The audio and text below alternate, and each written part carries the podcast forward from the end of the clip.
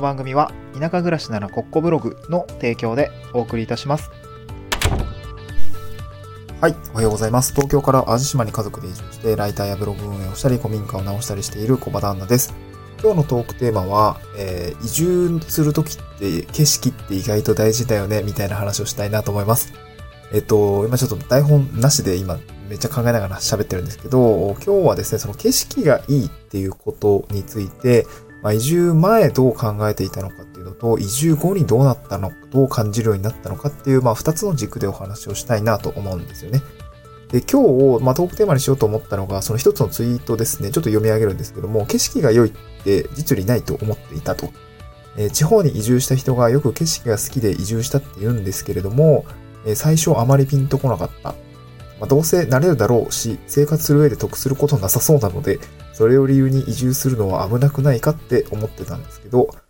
で、実際移住してみたらもうめっちゃ景色綺麗ですみたいな、あのそんなツイートだったんですけど、で、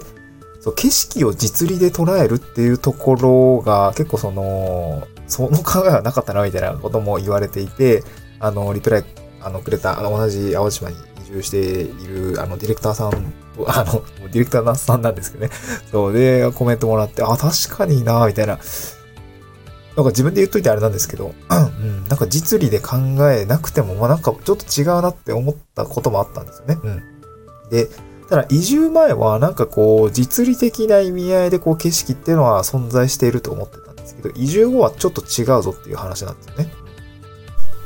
で、その、じ実利ってその、まあ、なんか実務的な生活上で役に立つとか、なんかこう、なんかこう、本当に、実生活で役に立つっていうような意味合いで捉えていただいてですけど、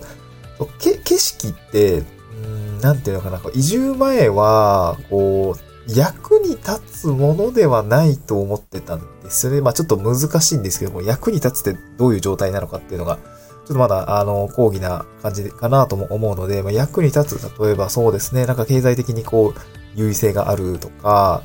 うーん、そうだな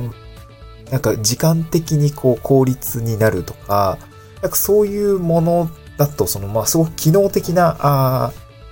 ーものが何かこう、景色というものに、こう、あるのかなっていう風な多分捉え方をしていたんでしょうね、無意識に。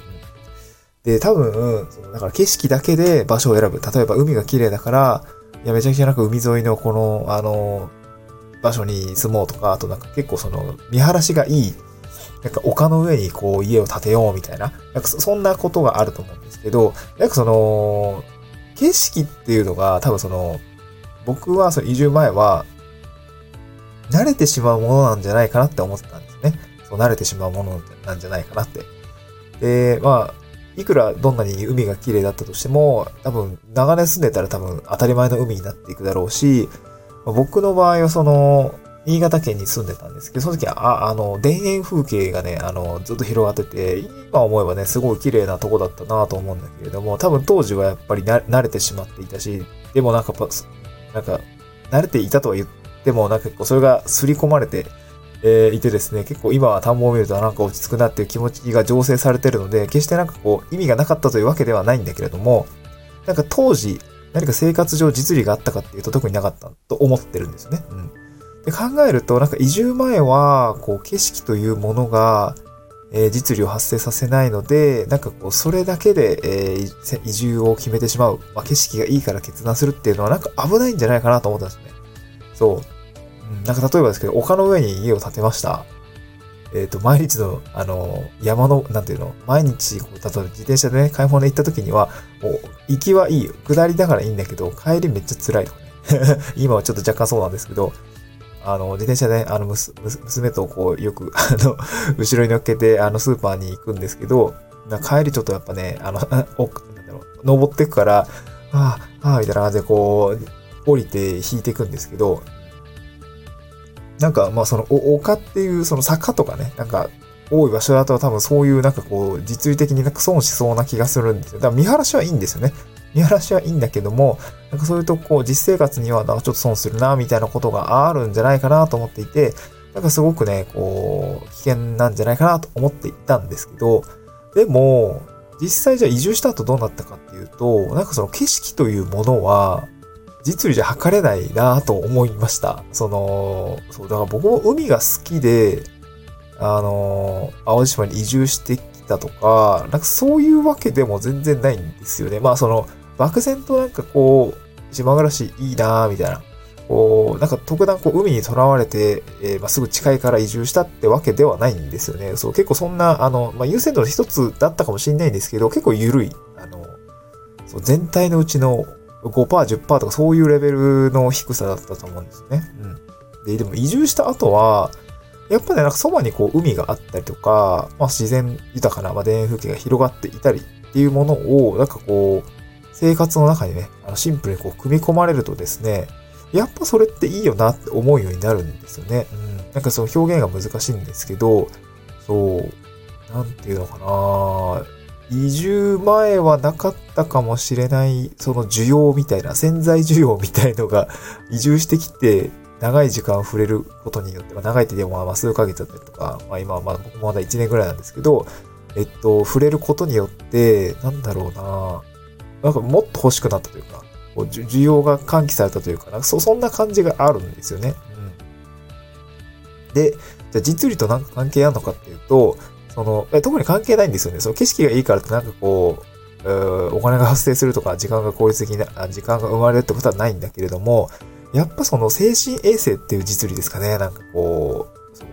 メメンタル面が落ち着くとか、なんか割と、そういうものが多いのかなと思いますね。なんかこう、田舎に来ると、野菜が美味しいとか、あと、なんですかね、なんかさそういう、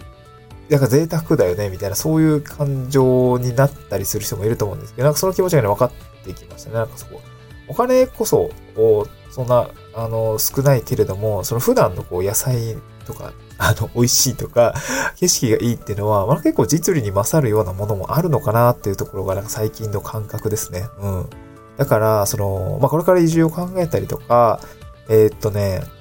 移住先を選ぶ人っていうのは、意外とその、まあ、100%その景色はちょっとまあ、まずいかなとは思うんですけど、まあ、ちゃんとね、その、住めるような場所なのかとかっていうのはちゃんと見た方がいいと思うし、まあ、こ特に子育て世帯とかは、えー学校との距離感とか、えー小児科があるかとか、と病院とかですかね、まあ、田舎だと病院の有無っていうのは、あの、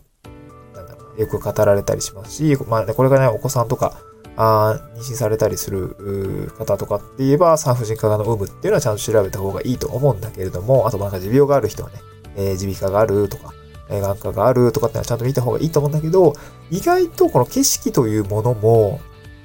優先順位の一つに多分入れていいレベルの結構大切なものっていう感じですかね。うん。そう、意外と大事な要素だったっていうところがですね、まあ僕も移住して1年ぐらい経つんですけど、やっぱりそういうところが実感してきたって感じですかね。うん。景色がいいところ、どうですか？なんか住みたいですか？なんかむずいけどね。まあ、と、まあ、あれかな、都内でね、あの、タワーマンとか住んだことないですけど、多分景色がいいとかさ、そういうことなのかなとね、えー、ちょっとふと思った次第でございますね。えー、そこには、そう、か価値があって、価値を享受すると、多分こう、そのなんかメンタル的にこう、わかんないよね、優越権に浸れるとか、シンプルにね、なんか僕はこの前、その、ライティングを、切羽詰まってめちゃくちゃガーってやってた時に、さすがにね、ちょメンタル的に擦り切れてきた時には、もう一人でこう海に行って、ザーみたいな、さざ波を聞くみたいな、こう、田舎でいうところの超メンタル回復術みたいなものをやっててましたけど、まあやっぱ落ち着きますよね。さざ波を聞いていたりとか、えーっと、まあ海を見ていると、あれなんかすごいね、不思議だよね。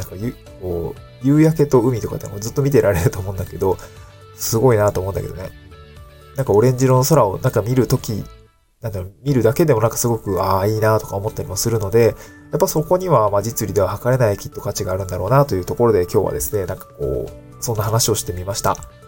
はい、淡路島はね、なんか淡路島に来てから思うのは本当にね、夕日が綺麗っていうことですね。東京にいた時ってマジなんか夕日が落ちるタイミングでもう普通にオフィスいるからさ、夕日見ずに、あのー 夕日とかでま、ま、本当見る機会なかったね。本当に見る機会なかった。もう帰る時は暗いし、そう、定時っつっても、なんかさ、ビル群とかでさ、隠れちゃってるからさ、なんか夕日って見る機会ないんだよね、本当にね。